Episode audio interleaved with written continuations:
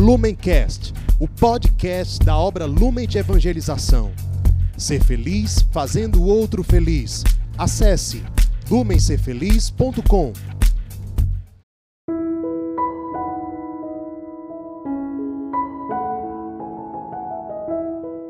Olá, meus irmãos, sejam bem-vindos a mais um dia de meditação do Evangelho aqui no Palavra Encarnada.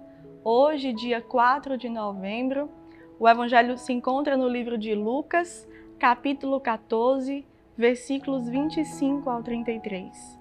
Então, para rezarmos esse Evangelho com toda a força que vem de Deus, coragem e necessária renúncia daquilo que o Senhor vem nos pedir de uma conversão, vamos pedir a ação do Espírito Santo entre nós. Estamos reunidos em nome do Pai, do Filho e do Espírito Santo. Amém. Vinde, Espírito Santo, e enchei os corações dos vossos fiéis e acendei neles o fogo do vosso amor. Enviai, Senhor, o vosso Espírito, e tudo será criado, e renovareis a face da terra. Oremos. Ó Deus que instruístes os corações dos vossos fiéis, com a luz do Espírito Santo, fazei que apreciemos retamente todas as coisas, segundo o mesmo Espírito e gozemos sempre de Suas consolações. Por Cristo, Senhor nosso. Amém. O Evangelho fala: Muito povo acompanhava Jesus.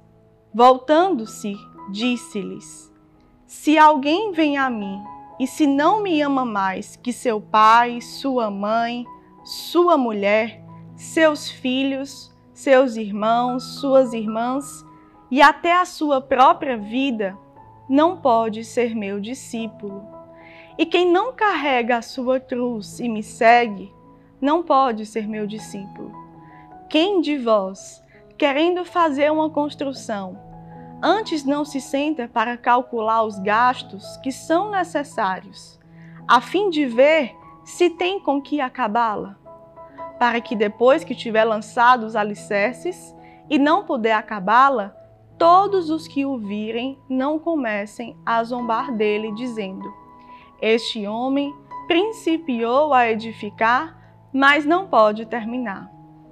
Ou qual é o rei que, estando para guerrear com outro rei, não se senta primeiro para considerar se com 10 mil homens poderá enfrentar o que vem contra ele com 20 mil? De outra maneira, quando o outro ainda está longe, envia-lhe embaixadores para tratar da paz. Assim, pois, qualquer um de vós que não renuncia a tudo que possui, não pode ser meu discípulo. Esse evangelho ele nos traz o cenário onde Jesus, colocando-se ali diante da multidão, chama cada um a uma reflexão que até os dias de hoje tem muita coerência. Às vezes, quando a gente vai conhecendo a pessoa de Jesus, a gente vai se aproximando por uma curiosidade, por uma inquietação, porque ele de fato realiza prodígios e maravilhas na vida de tantos. E isso inquieta, humanamente falando. Quem é Jesus? O que, que ele faz? E como eu quero encontrá-lo e segui-lo diante da verdade que eu vou conhecendo da vida dele. Mas quando Jesus nos chama à meditação desse evangelho, a mim e a você que estamos aqui querendo entender a sua voz, querendo realizar a sua vontade, querendo ser mais semelhantes como ele, ele nos convida e nos revela a essência daquilo que é a vida dele doada por cada um de nós. Jesus veio nos tornar discípulos, discípulos do seu amor, da sua vida, da sua vida ofertada, daquilo que ele realmente deixou como ensinamento, porque viveu e atraiu muitos a viverem. No caso dessa cena aqui, onde ele chama aqueles que estavam ouvindo e observando ele, nós podemos observar que Jesus quer entender o quanto nós estamos apaixonados pelo discipulado dele.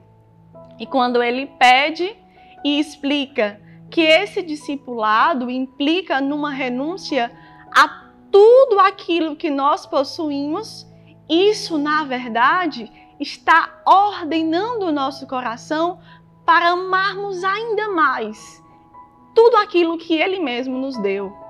E olha, quando Jesus fala aqui nesse evangelho, não são renúncias ilícitas. Ele fala de renúncias lícitas mesmo. Jesus quer os nossos vínculos com pai, mãe, filhos, filhas, irmãos e irmãs que sejam na máxima potência de amor. Mas quando ele nos ensina, quando ele se dá a nós, nós entendemos que só podemos amar cada um desses à luz do seu amor, à luz da verdade de que amando ele acima de tudo e de todos, nós saberemos amar os nossos no amor dele, realmente como discípulos dele. Essa é a primeira meditação e reflexão. Ou seja, todos aqueles que estão numa vida secular, numa vida onde você faz compromissos com pessoas no sacramento do matrimônio, com filhos, fruto desse amor, Jesus quer que o seu coração esteja ancorado primeiramente nele para que ancorado nele você saiba amar o seu cônjuge, os seus filhos, as pessoas que ele lhe dá numa responsabilidade de amor a partir desse ensinamento, amando acima de tudo. E também a palavra de hoje, ela lança para aqueles que ofertaram de uma forma mais profunda essas relações interpessoais. Há uma meditação que explica quando esse evangelho é lançado aqui, também para aqueles que são celibatários, que têm chamados de deixar tudo em uma comunidade de vida, como tem também no nosso carisma, onde oferta a possibilidade de filhos, filhas, cônjuges, porque recebeu um chamado particular.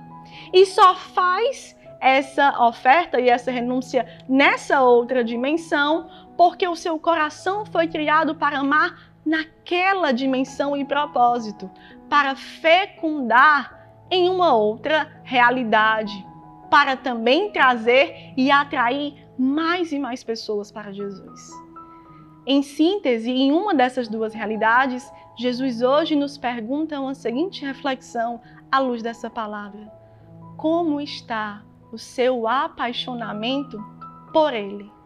no nosso carisma, nós aprendemos que o apaixonamento pela pessoa de Jesus se dá quando nós encontramos a figura de Jesus abandonado e encarnado nos mais pobres. É um mistério específico da vida de Cristo que nos atrai a conhecer quem é Jesus. Quem é Jesus quando eu vejo um irmão pobre na rua, abandonado, rejeitado, escolhendo sofrer e amar cada um daqueles que estão naquela condição. E estando neles, escolhe amar e esperar a nossa manifestação de irmãos que vai ao encontro deles. Quando vivemos e atualizamos esse mistério, nós vamos pouco a pouco nos apaixonando por Jesus. E esse apaixonamento é a chave para podermos ser verdadeiramente livres para responder à vocação que ele nos chama. Seja aqueles que têm a dimensão de constituir filhos, família, cônjuge, e realmente está no dia a dia desse amor e consegue renunciar porque coloca Deus acima e por isso consegue ir até o fim nesse amor também humano, ou também aqueles que ofertaram o convívio, os sonhos, os projetos nessa dimensão de amor por causa de um propósito concreto de oferta que gera vida. Numa outra dimensão, Jesus também traz duas parábolas nesse evangelho. A parábola da construção e também daqueles dois reis que se preparam em uma guerra. O que Jesus quer quando lança essas duas parábolas é que nós realmente pensemos que o apaixonamento por Jesus é a chama viva que me faz ir até o fim ir até o fim. porque eu vejo que Ele foi até o fim por mim. E eu vou me percebendo que eu vou me ofertando, vou me consumindo e vou me deixando para Ele viver em mim. E quando há essa troca, quando há esse amor, a nossa vida de fato é um discipulado fiel. E esse discipulado fiel nos torna mais semelhantes, mais a sua imagem viva e assim consegue atrair tantos outros para apresentar a pessoa de Jesus ao mundo. Então, fiquemos nesse propósito de realmente colocar a nossa vida em um apaixonamento por Jesus e nos alimentar também das fontes de espiritualidade que o nosso carisma nos dá. O carisma Lumen dá o amor à Nossa Senhora Pietá, o amor à Eucaristia e o amor a Jesus nos mais pobres como fontes que vão realmente gerando em nós esse apaixonamento. Fiquemos nesses propósitos de crescer de fato esse apaixonamento a partir das fontes de espiritualidade e do nosso mistério cristológico. Você que ainda de alguma forma não é parte do Lumen, mas conheceu isso a partir dessa meditação, se confia à intercessão de Nossa Senhora Pietá ela cuidou das dores de Jesus e soube transformar essas dores em uma prova de amor. Ela conseguiu estar ali com ele abandonado e gerou esperança para os discípulos que, que estavam tristes porque o seu mestre havia ido embora. Pela Eucaristia, coloque ali as suas dores e deixe ele também lhe levar a uma vida plena, ressuscitada. E pelo amor aos mais pobres, se deixe ser transformado pelo ressuscitado, para realmente ir até o fim no coração que ama e se doa por todos.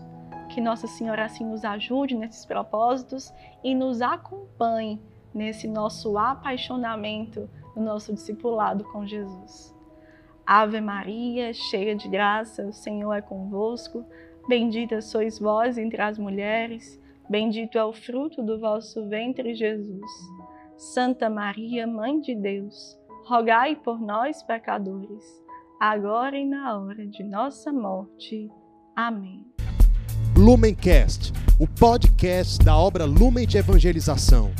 Ser feliz fazendo o outro feliz. Acesse lumencerfeliz.com.